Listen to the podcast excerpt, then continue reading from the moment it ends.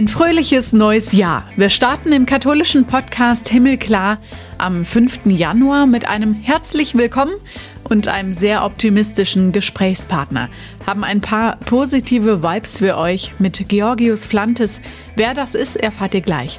Ich bin Kati Geiger und wir finden heute mal raus, wer eigentlich wann wie Weihnachten feiert und ins neue Jahr wechselt.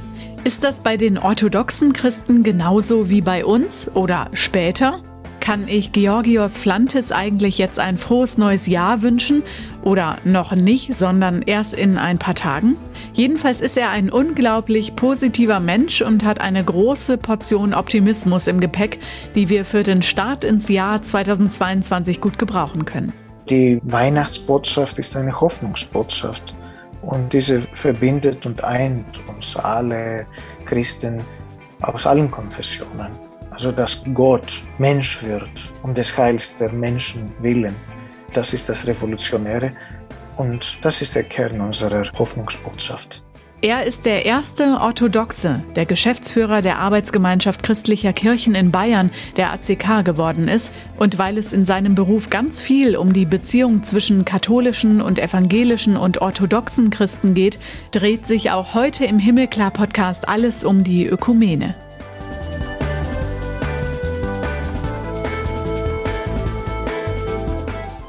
Diese Woche über den Jahreswechsel ist in der katholischen Welt auch einiges los gewesen. Zurzeit machen sich die Sternsinger wieder auf den Weg, um den Menschen ihren weihnachtlichen Segen zu bringen in die Wohnungen und Häuser. Christus mansionem benedicat, zu Deutsch Christus segne dieses Haus. Diesmal ist es die 64. Aktion Drei Königs singen, die größte Solidaritätsaktion weltweit von Kindern und Jugendlichen für Kinder und Jugendliche in Not. Im Regensburger Dom ist vergangenen Donnerstag der Startschuss für alle Königinnen und Könige in Deutschland gefallen. Unter normalen Umständen wären es Hunderte gewesen, die sich in Regensburg versammelt hätten. Den Sternsingerzug hätte man in der Altstadt nicht übersehen können. Stellvertretend haben diese feierliche Aufgabe jetzt Corona-bedingt 32 Sternsingerinnen und Sternsinger übernommen. Bischof Rudolf Fuderholzer hat sich gefreut, dass sie da waren. Für das Bistum Regensburg gelte auch in Pandemiezeiten, sie ließen nichts ausfallen, sie ließen sich was einfallen. Das Kindermissionswerk Die Sternsinger und der Bund der deutschen katholischen Jugend haben die Aktion 2022 unter das Motto gestellt Gesund werden, gesund bleiben. Ein Kinderrecht weltweit. Sie wollen dabei auf die Gesundheitsversorgung von Kindern in Afrika aufmerksam machen und Spenden sammeln. Das Dreikönigsfest wird am 6. Januar gefeiert. Am Neujahrstag hatte Papst Franziskus im Petersdom zwei zentrale Botschaften. Mütter müssten gefördert und Frauen beschützt und gestärkt werden. Sie wüssten, wie man Frieden stifte. Mit der Gewalt gegen Frauen müsse Schluss sein. Eine Frau zu verletzen bedeute, Gott zu beleidigen, der von einer Frau seine Menschengestalt angenommen habe. Und die Menschheit solle sich auf das Gute konzentrieren, das die Menschheit verbinde. Für diesen Frieden braucht es konkretes Handeln. Auf die Geringsten achten, für Gerechtigkeit eintreten mit dem Mut zur Vergebung und so das Feuer des Hasses löschen, ist seine Devise. Mit Blick auf die Corona-Pandemie hat Franziskus gesagt, die Zeiten seien noch immer unsicher und schwierig. Tausende Menschen hatten sich mit Mund-Nasen-Bedeckungen auf dem Petersplatz versammelt, um die Neujahrsbotschaft vom Papst zu hören. Der Friedensnobelpreisträger Desmond Tutu wurde in Kapstadt am Hochaltar der St. George's Kathedrale beigesetzt.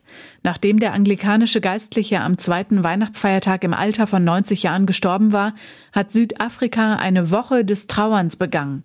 Politiker und Weggefährten haben sich verabschiedet und bei der Trauerfeier an seinen Einsatz für die Menschenrechte erinnert. Landesweit wehten die Flaggen auf Halbmast. Der Tafelberg, das Kapstädter Rathaus und Universitätsgebäude wurden zu seinen Ehren violett angestrahlt, Tutus signifikante Bischofsfarbe. Er wurde als Kämpfer für Freiheit, Gerechtigkeit, Gleichheit und Friede geehrt. Der amtierende Erzbischof von Kapstadt, Magoba, hat bei der Zeremonie die hölzerne Urne in eine Öffnung am Boden vor dem Hauptaltar eingebettet. Der schlichte Kiefernsarg war Tutus Wunsch. Dass er bescheiden war und lebte, wurde so auch zu allerletzt noch sichtbar.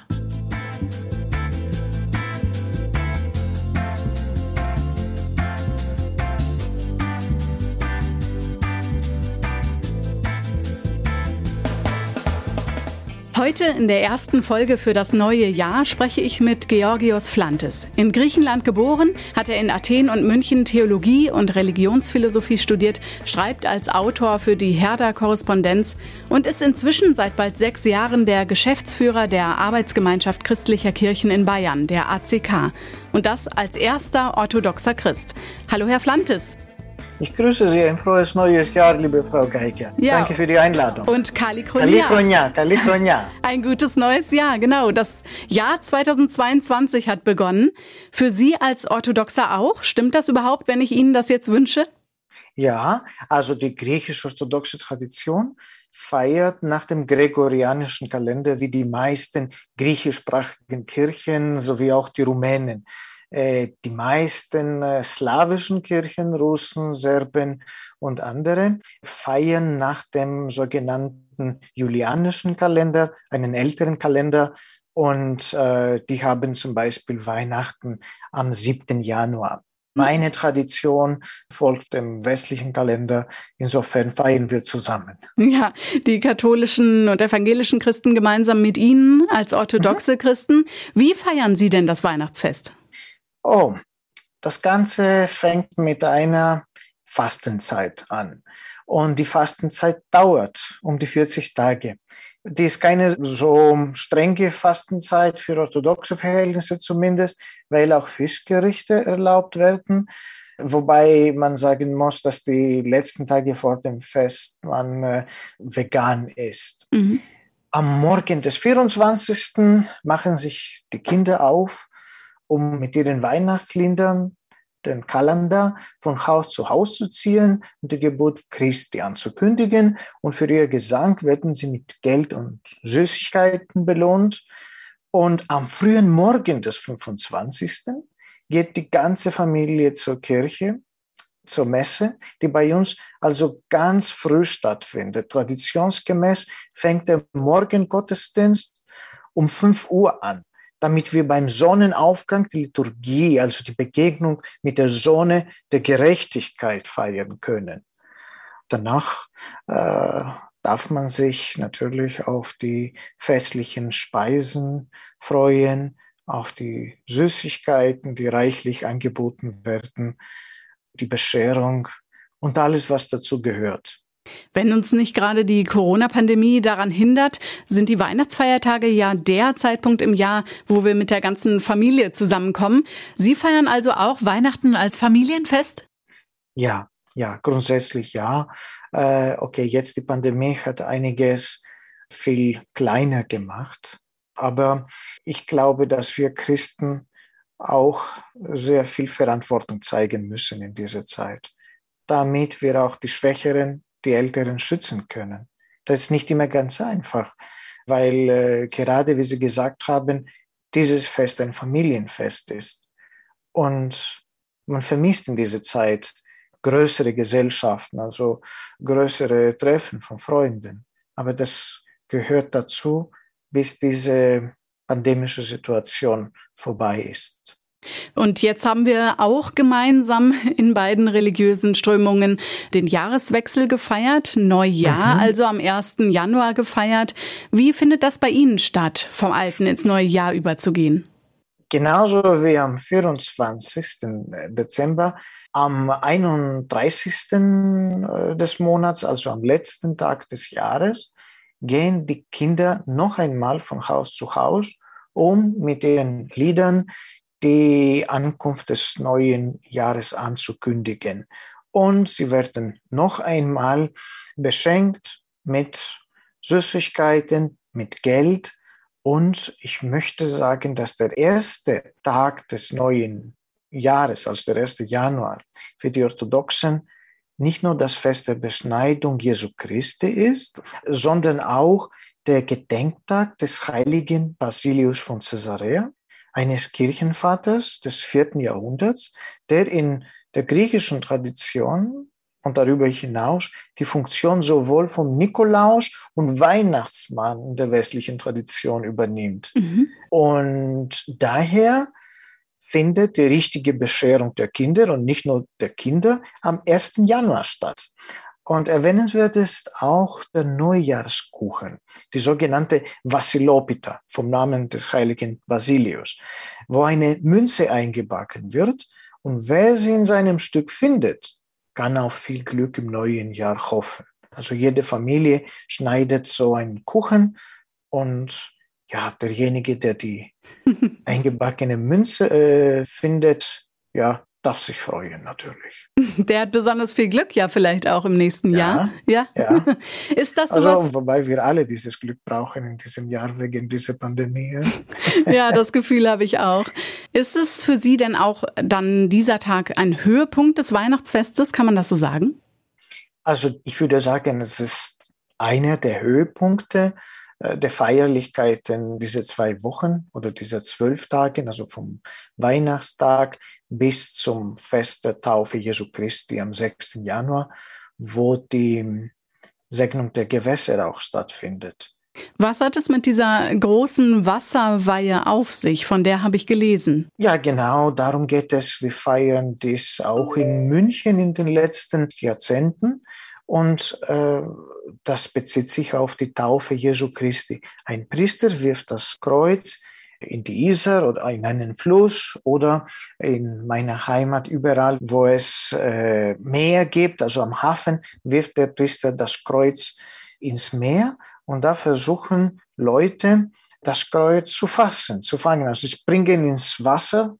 Dazu braucht man viel Mut, weil die Temperaturen wirklich nicht besonders willkommen sind. äh, aber derjenige, der das schafft und als Erster das Kreuz fängt, gilt auch als gesegnet und es, ist, es gehört zu den Sitten und Bräuchen. Letztendlich geht es auch darum, dass die ganze Schöpfung gesegnet wird durch Jesus Christus, durch seine Ankunft in die Welt und seine ganze Tätigkeit. Die Weihnachtsbotschaft ist eine Hoffnungsbotschaft und diese verbindet und eint uns alle Christen aus allen Konfessionen. Also dass Gott Mensch wird um des Heils der Menschen willen. Wie kann sowas möglich sein?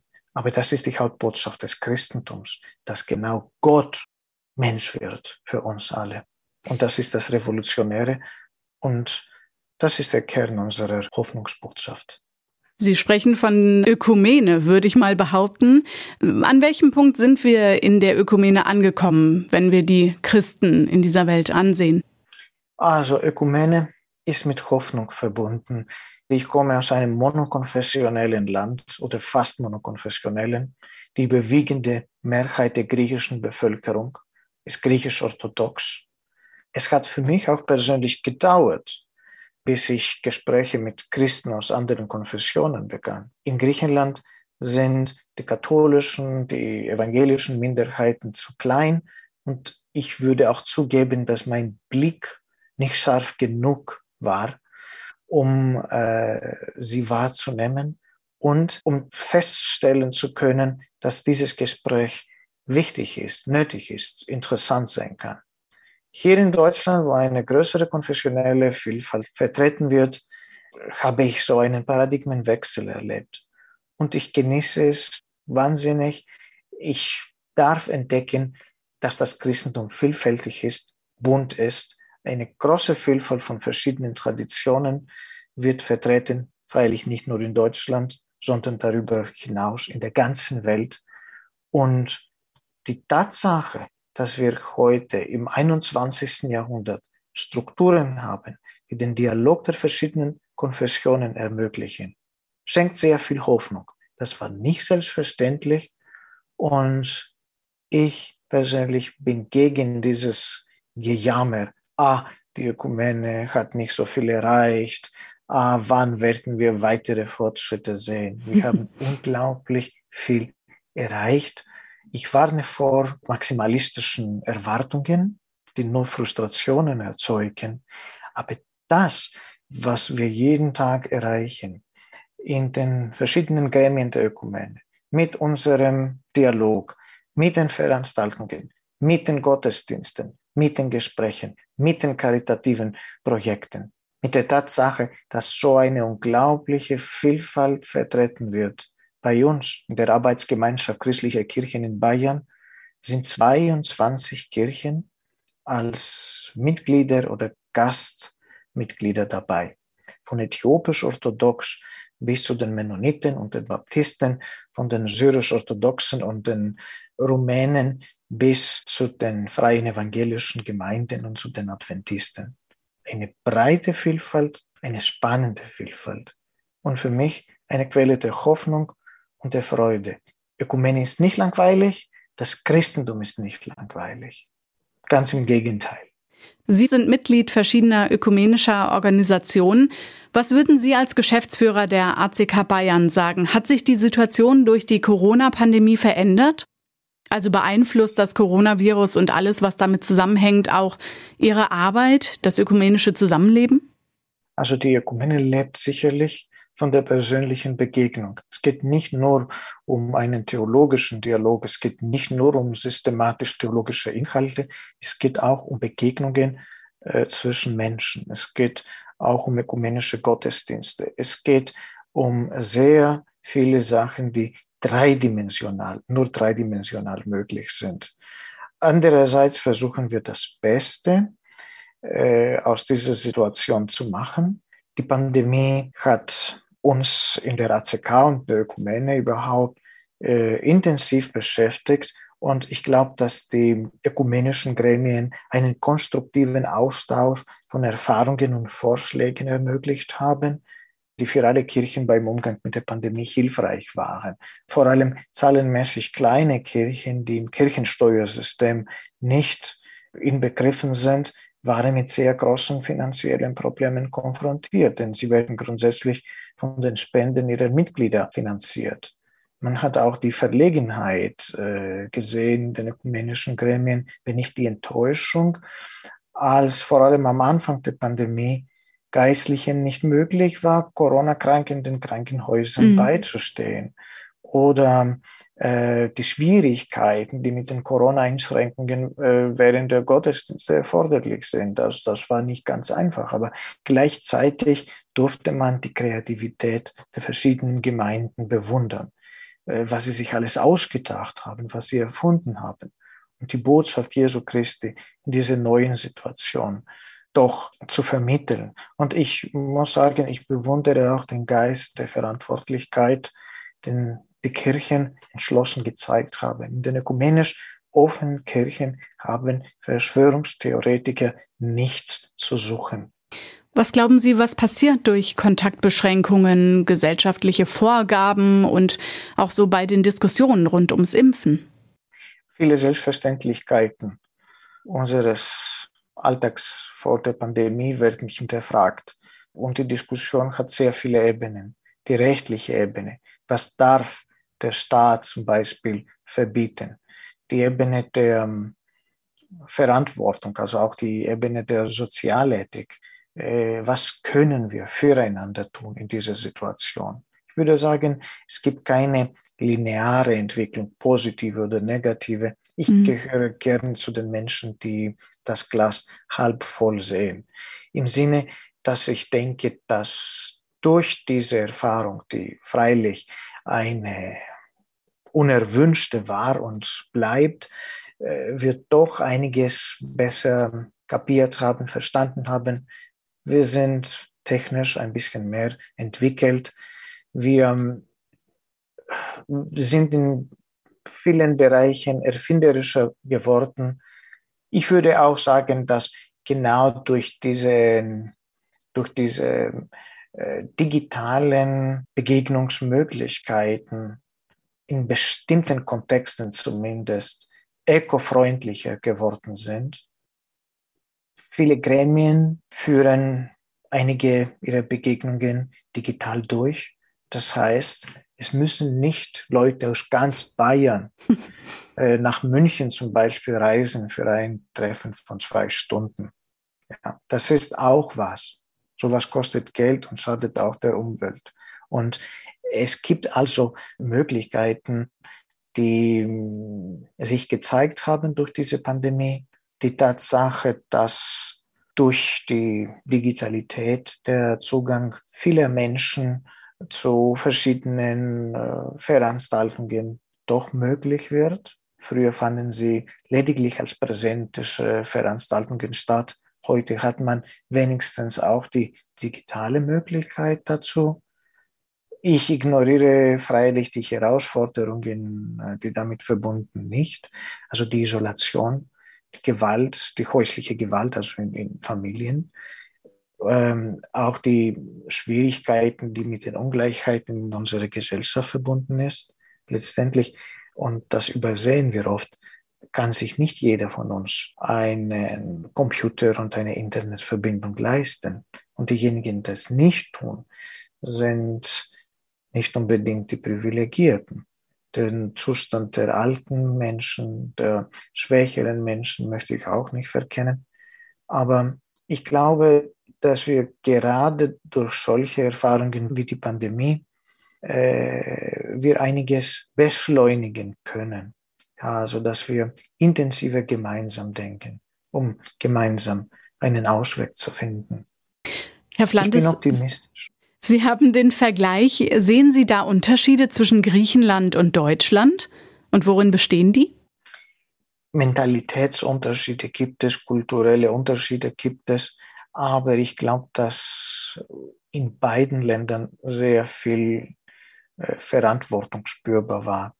Ich glaube, dass die äh, Gesellschaft in ihrer großen Mehrheit in beiden Ländern verstanden hat, dass ein verantwortungsvoller Umgang mit dieser pandemischen Situation einfach nötig ist. Äh, das hat mich äh, ein bisschen überrascht, muss ich sagen, was meine Heimat angeht. Die Griechen sind ein sehr fröhliches Volk, stark emotionales. Und ich dachte, sie werden die Einschränkungen nicht aushalten. Es freut mich, dass meine Heimat mich immer noch überrascht und sogar positiv. Andererseits glaube ich, dass man in beiden Ländern doch die Corona-Leugner, die Skeptiker nicht verkennen kann. Und man muss auch unterscheiden zwischen legitimer Kritik und Verschwörungstheorien, die oft mit allen möglichen rechtsradikalen ja, Behauptungen verbunden werden. Und deswegen denke ich, dass Gremien, die den Dialog ermöglichen und fördern, wie auch die ökumenischen Gremien, ganz, ganz wichtig sind. Wir brauchen Plattformen des Dialogs in den Kirchen, in der Gesellschaft, überall, wo es um Argumente geht, wo das bessere Argument gewinnt und wo ein Grundvertrauen herrscht, wo man nicht den Eindruck hat, dass seine Position oder er oder sie als Person misshandelt wird.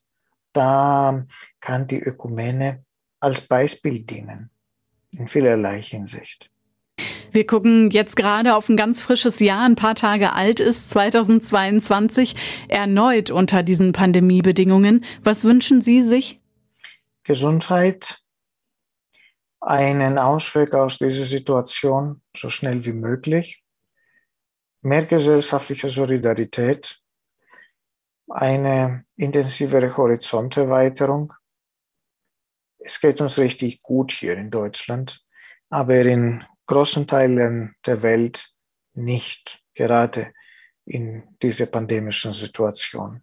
Also ich hoffe, dass unsere Befreiung aus dieser pandemischen Situation auch eine Befreiung der schwächeren, der ärmeren Völker dieser Welt sein wird dass alle gemeinsam diese Befreiung feiern können im kommenden Jahr. Wenn man die Impfquoten in anderen Kontinenten wie in Afrika sieht, dann äh, muss ich sagen, dass wir auch sehr viel Selbstkritik ausüben müssen. Auch als Christen in der westlichen Welt. In unserem Gespräch ist jetzt schon oft die Hoffnung vorgekommen. Sie haben es immer wieder genannt. Woraus ziehen Sie persönlich Ihre Hoffnung, Herr Flantes? Die Ökumene, ist die Quelle meiner Hoffnung. Das Christentum. Wir glauben an einen Gott, der selber eine Gemeinschaft von Personen ist. Vater, Sohn und Heiliger Geist. Also der Dialog gehört zur Essenz des Christentums. Und es freut mich, dass es die Ökumene gibt als Plattform, als Möglichkeit, wo dieser Dialog erlebbar wird.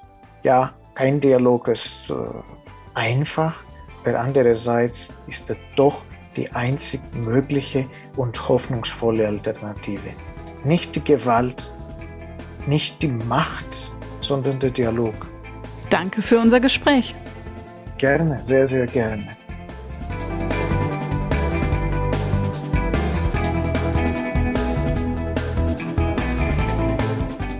Neues Jahr, aber sonst bleibt's für euch beim Alten, wenn ihr uns sucht. Auf Facebook und Instagram nämlich als Himmelklar Podcast, auf Twitter unter Himmelklar-Pod. Und himmelklar.de hat alles für euch, was ihr sonst noch sucht. Die aktuellste Folge und auch alle 127 vorher gibt's ganz bequem da, wo ihr auch sonst eure Podcasts runterladet. Und nächste Woche ist Renato Schlegelmilch wieder für euch da. Ich bin Katharina Geiger und wünsche euch weiter einen guten Start in dieses Jahr. Macht's gut!